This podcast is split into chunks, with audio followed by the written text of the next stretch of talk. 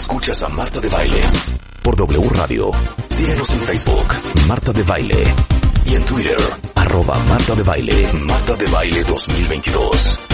Estamos de regreso. Y estamos... Donde estés. Ay, es un via crucis, o sea, de verdad. Y aparte tenemos Ya, Carlos, un, tes- otro. un testimonio viviente. Ay, no, dos, testimonios. vivientes. Ay, no, vamos a hablar de la tos crónica. Y aparte, es que esta es la época que a mí me da pavor. Te lo juro que, ¿qué hago? ¿Me pongo un tapabocas de aquí hasta enero? Sí. Es que te lo juro que sí. No Sí. me quiero enfermar. No, no, mira, yo empecé a usar tapabocas en la consulta cotidianamente desde noviembre, octubre de 2019. Ajá. Antes de la pandemia, antes Sí. de todo, porque he tenido influenza dos veces. Sí, Dije, claro. ¿Sabes qué? No quiero gripa, influenza. Y no te has quiero nada. enfermado. No, gracias a Dios no. Es que yo ya no me quiero enfermar este, este otoño. Es que Carlos León Cuentavientes es eh, médico, pero su subespecialidad es inmunología clínica y alergias. Es director general del Centro de Asma y Alergia de México. Ya saben que yo soy asmática y aparte tengo unas alergias infernales. Ajá. Y todos los otoños, invariablemente, Sí. me enfermo. Porque Pero me enfermo de antibióticos, diprospan, desinflamatorios, ah, o sea, una cosa horrenda. eh, cambia el clima en otoño, empieza a polinizar el fresno mucho, mucho, muy abundantemente en la Ciudad de México, empieza la temporada de infecciones virales respiratorias. Ay, no. y cambia la temperatura. Hay veces que ahorita tenemos eh, más frío que incluso en invierno. Octubre es un año muy frío también.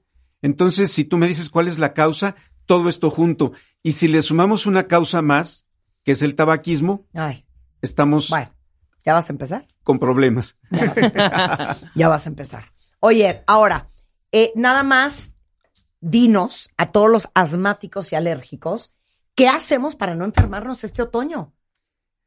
Número uno, no suspender el tratamiento preventivo. Ajá. Esto es los inhaladores que tengan esteroide. Eh, los nombres cada quien sabe cuál usa. Sí. Número uno. Número dos, si están usando vacunas antialérgicas, no suspenderlas. Número tres, usar cubrebocas para evitar enfermedad viral respiratoria aguda. O sea, la gripa resfriado común, tenemos que evitarlo. Porque el resfriado común es el principal disparador de las crisis asmáticas y de la tos. Es que, a ver, explica eso, cómo, o sea, no nos puede dar ni gripa, porque la gripa en un suspiro, a los alérgicos asmáticos se nos, con- se nos convierte en una infección bacteriana. Sí. ¿Por qué? Ok. Primero, la infección viral eh, provoca tos y provoca inflamación de las vías respiratorias. Cuando ya las vías respiratorias están inflamadas por un virus, frecuentemente, no todas, frecuentemente llega una bacteria, porque ya hay inflamación, ya hay hiperproducción de Mo- moco. mucho moco, mucho, Sí. mucho moco. Pero lo que tenemos que hacer es, a ver, tomar mucho líquido, tomar cualquier medicamento antigripal y si la tos no cede o hay datos de alarma, mucha producción de flema verde y amarilla, fiebre sobre todo, ahí se estaría indicado un antibiótico. Si no, no. Claro. ok, pero, a ver, yo quiero que expliques dos cosas. ¿Por qué siempre dices el cuento de tomar mucha agua? Yo pienso, ¿eso diluye el moco o qué? El agua diluye el moco, Ay, Dios mío. mejora, hace Ay. que tus defensas lo expulsen más fácilmente, porque si el moco se queda atorado en el área de los senos paranasales, atrás de la garganta o en los bronquios, podemos tener después una sinusitis Claro. o una neumonía No, y no queremos, o sea, Sí, no claro. queremos tener eso. ya voy a empezar a usar Y- cubrebocas sin parar. Sí, yo, perdón, yo me lo quité porque ustedes no lo tienen, pero es yo que- no me lo quito nunca. Claro, pero a ver, pero entonces el ciclo es, te da gripa, produces más moco, Sí, el moco se escurre, a mí eso me trauma, me trauma el cuento del postnasal drip, porque qué horror, así vivimos los, los alérgicos. sí, Se te escurre el moco por atrás de la garganta, pasa el moco, te pica, entonces toses, pero parte del moco se te va a los bronquios, Sí. entonces hace flema y entonces es Sí, un círculo vicioso por- horrendo. porque fíjate que ese moco que tienes en la parte superior, nariz, senos paranasales, adenoides, amígdalas, ese moco está inflamado y tal vez está infectado. Entonces se va hacia abajo de los de las vías respiratorias llega a los bronquios y entonces te inflaman los bronquios y te infecta los bronquios. Eso pasa frecuentemente en niños y pasa mucho en personas que están todo el tiempo acostadas, o sea, pacientes de la tercera edad que no se mueven, Híjole. se les estancan las flemas y al rato tienes una neumonía. Claro. A ver, pero entonces algo que descubrimos juntos, eh, bueno, más bien yo descubrí a través de ti, que a lo mejor ustedes no lo saben, no lo podría yo creer, pero se los vamos a aclarar. Hagan de cuenta que atrás de los cachetes, eh, arriba de la frente, entre las cejas, ¿dónde más? Están los Eh, senos paranasales. atrás, atrás de los pómulos, atrás de los pómulos, atrás de la nariz están los senos paranasales. que son unas cuevas, Sí. Cuevas, en donde se te emposa el moco. Así es. ¿No crees que sería bueno? Y vamos a hacerle un shout out a este Sinus Rinse, que nos empecemos a hacer lavados. Todos los pacientes con alergia nasal se deben hacer lavados.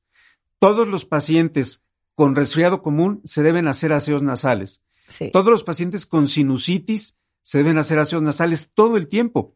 De hecho, eh, cuando te operan de la nariz, de los senos paranasales, la indicación posoperatoria es hacer aseos nasales.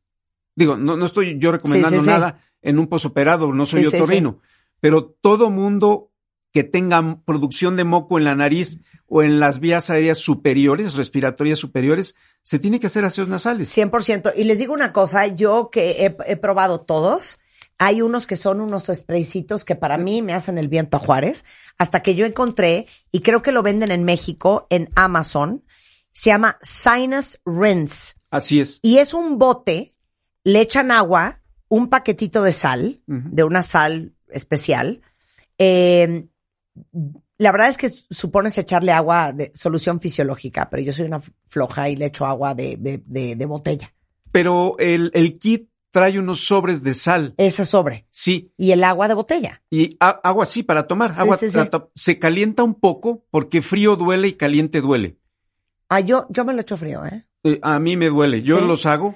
Y entonces te lo pones en la nariz, aprietas ese bote y te sale, hagan de cuenta, un manguerazo Sí. de, de, de jardín. Claro, Y te salen, bueno, hasta los malos pensamientos. todo. Pero es que ese es el chiste. Arrastrar todo lo que tienes ahí atorado porque arrastras moco, pólenes, contaminación ambiental, vamos, partículas que se quedan en la nariz, las eliminas, costras de moco, moco atorado, o sea, a donde no puedes llegar con el pañuelo. Y el, el chiste es el flujo de líquido que arrastra todo. Claro. Mira, eso ya quedó claro. Perfecto. Empiezan a hacerse lavados. Yo no me hice lavados todo el verano, ya me los voy a empezar a hacer. Ya, en la mañana y en la noche. Ok. La tos. Ya hablamos con Diego Angulo, nuestro, uno de nuestros gastroenterólogos, sobre la tos causada por reflujo. ¿Ok? Ok. Pero ¿de dónde más viene la tos crónica? La tos crónica tiene tres causas principales en niños y en adultos. Número uno, goteo posnasal, que eso es Esa es la rinitis, mía. Claro. es Esa es la mía. rinitis alérgica, sinusitis aguda o crónica y adenoiditis crónica, adenoiditis crónica sobre todo en niños. Yo, Eso- la mía es eh, goteo postnasal. Ok. Siempre. Ahora, Sí. goteo posnasal en la mayoría de los casos es rinitis alérgica. La segunda causa es asma Imagínate. y Qué combo. la tercera causa puede ser reflujo y las otras causas se fraccionan mucho, o sea, se pulverizan. ¿Cuáles son las otras causas? Neumonía recurrente y ahorita tenemos otra causa que es la tos posinfecciosa. ¿Qué cosa es la tos posinfecciosa? Que después de una infección de vías respiratorias, como infección por coronavirus, te queda una tos residual que puede durar semanas o meses. Entonces, esas son las principales causas de tos crónica. Hay otras infecciones raras, eh, como por ejemplo la tosferina, que antes había y dejó de haber y ahora hay otra vez tosferina, puede ser una causa. Tuberculosis puede ser otra causa, es rara, pero existe. Entonces, infecciones eh, respiratorias recurrentes serían otra causa también importante. Ujú. Ok, ok. Esas son las principales. Ujú. Ok, ahora, ¿cómo sabes qué tos crónica, eh, de dónde viene tu tos crónica? Ok, lo más importante es interrogar al paciente cuidadosamente. La tos empeora con el perro, con el gato, con el viento, con el cambio de clima, Sí. eh, con ir, por ejemplo, a Valle, a una casa que estuvo cerrada por meses llena de polvo y de hongos, pues es una tos alérgica. Si la tos empeora por las noches y se acompaña de silbido de pecho y falta de aire, pues es asma. Si tú me dices, doctor, es que tengo tos, pero además me quema la garganta y me quema el esófago y se me regresa sí, la claro. comida, tienes reflujo. Claro. Eh, la orientación diagnóstica viene sobre todo del interrogatorio que le haces al paciente. Eh, tienes que interrogar cuidadosamente. Si te dice, si es un niño y te dice la mamá, respira con la boca abierta, ronca todas las noches, tiene crecimiento de adenoides. Claro. Tal vez se tuviera que operar de adenoides. Si te dice el paciente, doctor, tengo una carraspera con una flema atorada en la garganta desde hace un año y la flema es verde, pues tienes una sinusitis crónica. Y solo pedimos estudios de gabinete o de laboratorio cuando tenemos una orientación que nos hace pedir tal o cual estudio. No pedimos estudios solo porque sí, ni de manera indiscriminada. Claro. Ok. ok.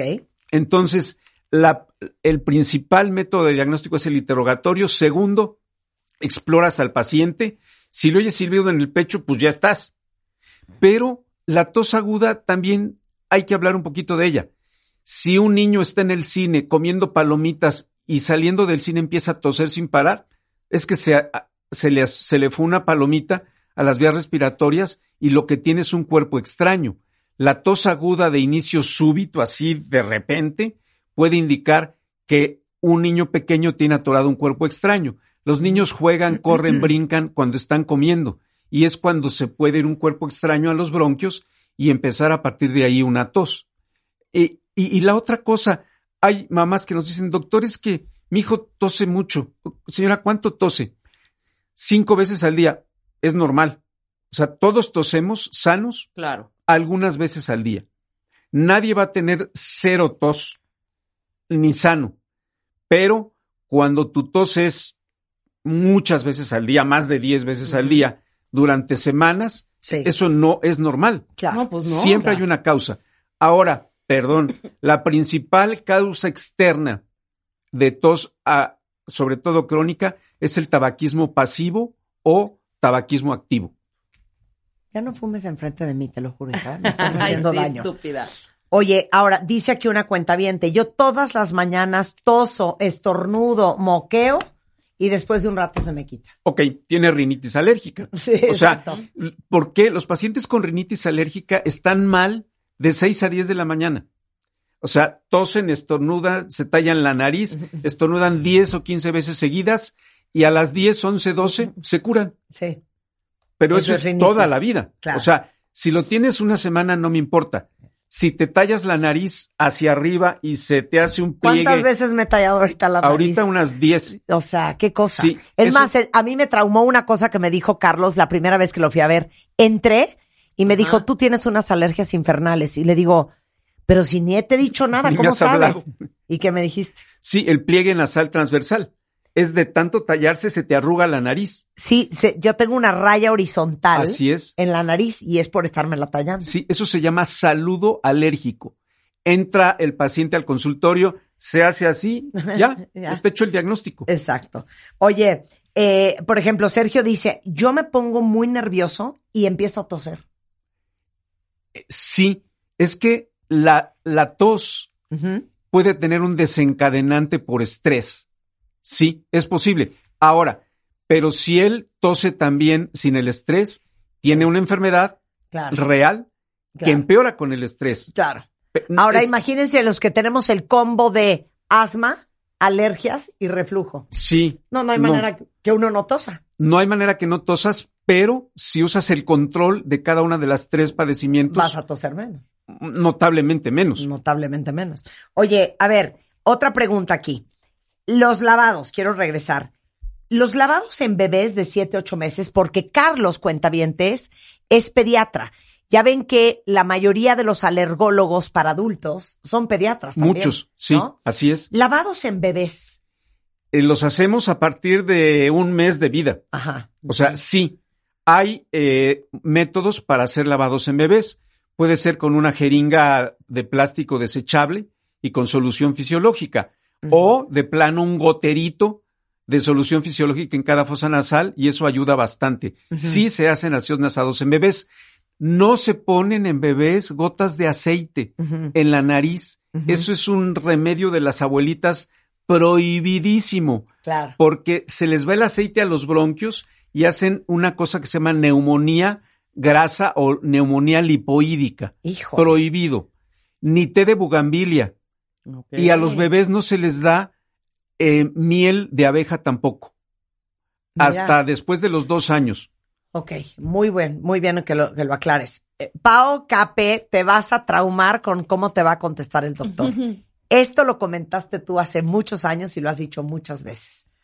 Pao dice, ¿por qué cuando me río mucho me da tos? por inflamación bronquial, porque esa paciente tiene los bronquios inflamados cuando se ríe, cuando grita, cuando llora, cuando baila y cuando hace ejercicio.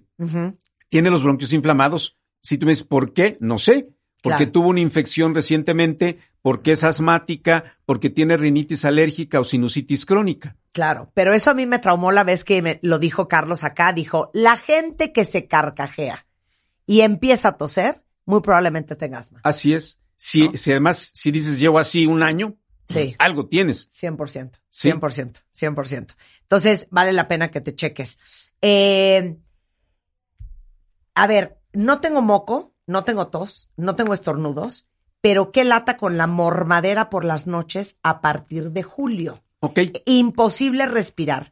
¿Será rinitis alérgica estacional? Ok, sí, esa paciente tiene una rinitis, obviamente, si ha durado varios meses es crónica y si empeora siempre en la misma estación es rinitis alérgica estacional. Hay que usar tratamiento para la rinitis, aunque tenga un solo síntoma, que es la obstrucción nasal, pero de, de todos los síntomas a veces es el peor, porque no hay manera que puedas respirar, sobre todo de noche.